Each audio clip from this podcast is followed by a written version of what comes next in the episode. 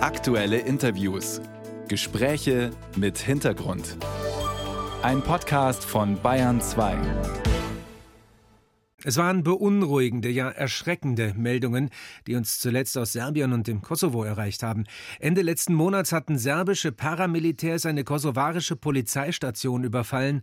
Drei Angreifer und ein Polizist wurden getötet. Die USA warnten, Serbien ziehe Truppen an der Grenze zum Kosovo zusammen, was Belgrad bestreitet. Auf einmal jedenfalls ist dieser Konflikt wieder im Mittelpunkt des Interesses. Gestern beim Gipfel der Europäischen Politischen Gemeinschaft, heute dann nun auch bei uns. Wir sprechen nämlich mit der Außenministerin Außenministerin des Kosovo mit Donika Gabala-Schwarz. Bayern 2 zur Person.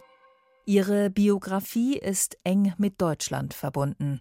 1979 flieht die Familie von Donika Gerwalla Schwarz aus Pristina nach Stuttgart. Sie ist damals acht Jahre alt. Ihr Vater Yusuf Gerwalla, ein bekannter Schriftsteller, Musiker und Journalist, hatte in Baden-Württemberg Schutz vor politischer Verfolgung gefunden. 1982 werden er, sein Bruder und ein weiterer Freiheitskämpfer von einem Killerkommando in Untergruppenbach erschossen. Die Staatsanwaltschaft geht von einem Auftragsmord des jugoslawischen Geheimdienstes aus. Die Witwe geht mit ihren Kindern nach Albanien. Donika studiert und ist bei Studentenprotesten gegen das kommunistische Regime aktiv. Nach dem Sturz der Diktatur lebt sie vorübergehend in Hamburg, wo sie ihr Studium in Musik und Jura fortsetzt. Und sie engagiert sich weiter politisch für ihre Heimat. Die 51-Jährige ist mit Stefan Schwarz, einem ehemaligen Bundestagsabgeordneten der CDU, verheiratet. Das Paar hat fünf Kinder.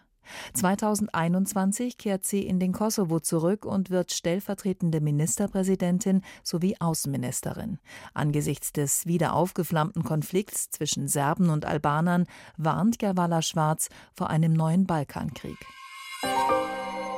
Und jetzt kann ich Donika Gerwalla Schwarz am Bayern 2 Telefon begrüßen. Sie ist uns von Tirana aus zugeschaltet. Guten Morgen, Frau Ministerin.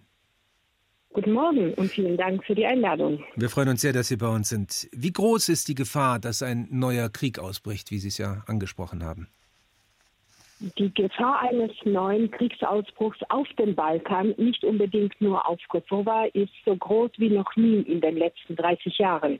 Wenn es keine richtigen Botschaften Richtung Belgrad wird, gibt, wird sie mit jedem Tag größer. Wie erklärt sich das? Wieso ist die Gefahr so drastisch gestiegen? Seit äh, einigen Jahren hat sich die politische Führung in Belgrad immer weiter auf, die, ähm, auf, auf den Versuch begeben, nicht nur von außen die Nachbarländer wie Kosovo, Bosnien-Herzegowina, Montenegro zu destabilisieren, äh, nicht nur alleine, sondern auch mit Hilfe des russischen Einflusses sondern in den letzten zwei Jahren vor allem ähm, ist man umgesch um, umgeschwenkt auf äh, direkte Drohungen mit Krieg. Sie werden sich erinnern an die Geschichte mit den Autokennzeichen, hm. äh, den Streit, den es gab vor zwei Jahren. Damals schon flogen äh, MiG-29 äh, Bomber über unsere Grenze in einem Akt einer offenen Kriegsdrohung gegen unser Land. Aber warum das Ganze? Sie haben das Vorgehen Serbiens mit dem Vorgehen Russlands auf der Krim verglichen. Das ist ja schon ein sehr harter Vergleich. Was hat Serbiens Premier Vucic davon? Er will sein Land doch eigentlich in die EU führen und der sicherste Weg, sich diesen Weg zu verbauen, wäre tatsächlich einen Krieg vom Zaun zu brechen. Ja, das wäre gut für uns alle, wenn die Absicht wäre, Serbien nach Europa zu führen. Aber Serbien hat äh, seit Milosevic äh, die hegemonistischen äh, Ziele nie aufgegeben. Äh, schauen Sie, Serbien betrachtet unsere Länder, die wir aus dem ehemaligen Jugoslawien hervorgegangen sind, nicht als Staaten, nicht nur Kosovo, das sie offiziell nicht anerkennen, sondern auch Länder wie Bosnien-Herzegowina, betrachten sie als Gebiete, die vorläufig draußen sind und die gilt es nach Serbien wieder einzuführen, mhm. genau nach dem russischen Muster. Und dafür scheut man auch nicht vor kriegerischen Auseinandersetzungen, wie der 24. September gezeigt hat. Da ging es ja nicht um einen einzelnen Akt, sondern da ging es um das Besetzen eines Gebietes, da Serbien nicht gehört, äh, das Schaffen äh, von Tatsachen, um die es dann ähm, die zu verändern, äh, wäre das äh, sehr schwer geworden für uns alle. Was erwarten Sie dann von der internationalen Diplomatie? Also gestern beim Treffen der Europäischen Politischen Gemeinschaft ist es ja nicht gelungen, Serbien und Kosovo an einen Tisch zu holen. Warum eigentlich nicht? Woran ist das gescheitert?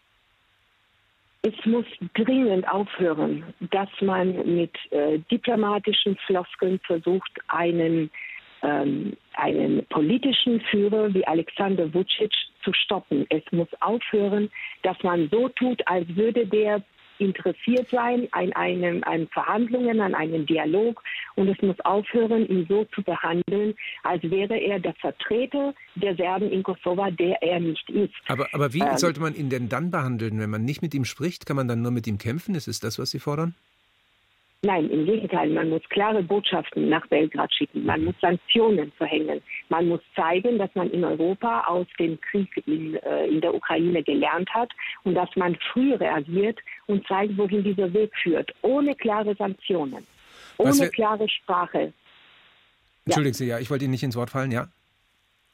Ja, ohne eine klare Sprache. Zum Beispiel gibt es, hat die äh, Europäische Union äh, Mittel in der Hand. Äh, Belgrad ist, äh, hat einen Kandidatenstatus in der EU. Der, den fordern wir seitdem Bel Belgrad nicht ähm, die Sanktionen gegen, ähm, gegen Russland verhängt, die ja natürlich ein Zeichen dafür war, äh, waren, wohin Belgrad sich äh, bewegt. Mhm. Ähm, es, es, werden jeden Tag gehen deutsche Steuergelder, europäische Steuergelder nach Belgrad. Das geht nicht mit einem Land, das offen eine Aggression gegen ein Nachbarland begangen hat.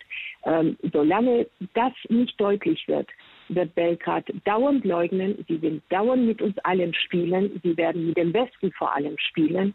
Und dann wird es zu erneuter Eskalation mit verheerenden Folgen kommen. Nun treffen Sie heute ja mit Bundesaußenministerin Baerbock zusammen. Deswegen erreichen wir Sie ja auch in Tirana, weil dort dieses Treffen des sogenannten Berliner Prozesses stattfindet. Da ging es eigentlich darum, irgendwie den Westbalkan so schnell wie möglich in die EU zu bringen. Jetzt wird das alles von diesen neu aufgeflammten oder sich wieder erhitzenden Konflikt überschattet. Ist das dann die Forderung, mit der Sie heute, oder die Bitte, ich weiß nicht, wie Sie es formulieren würden, mit der Sie an Bundesaußenministerin Baerbock herantreten werden heute, klarere Sprache und Sanktionen gegenüber Serbien? Ja, also was mir auffällt, ist, dass es im Westen ein festgeführtes Bild von betonierten Vorurteilen zum Balkan gibt. Schon die fünf der Länder auf dem westlichen Balkan sind nicht nur bereit, und arbeiten äh, hart an Reformen, um in die Europäische Union zu kommen, sondern sie sind auch, ähm, die meisten von ihnen, äh, europäisch orientiert. In Kosovo haben wir über 90 Prozent der Menschen wollen die EU.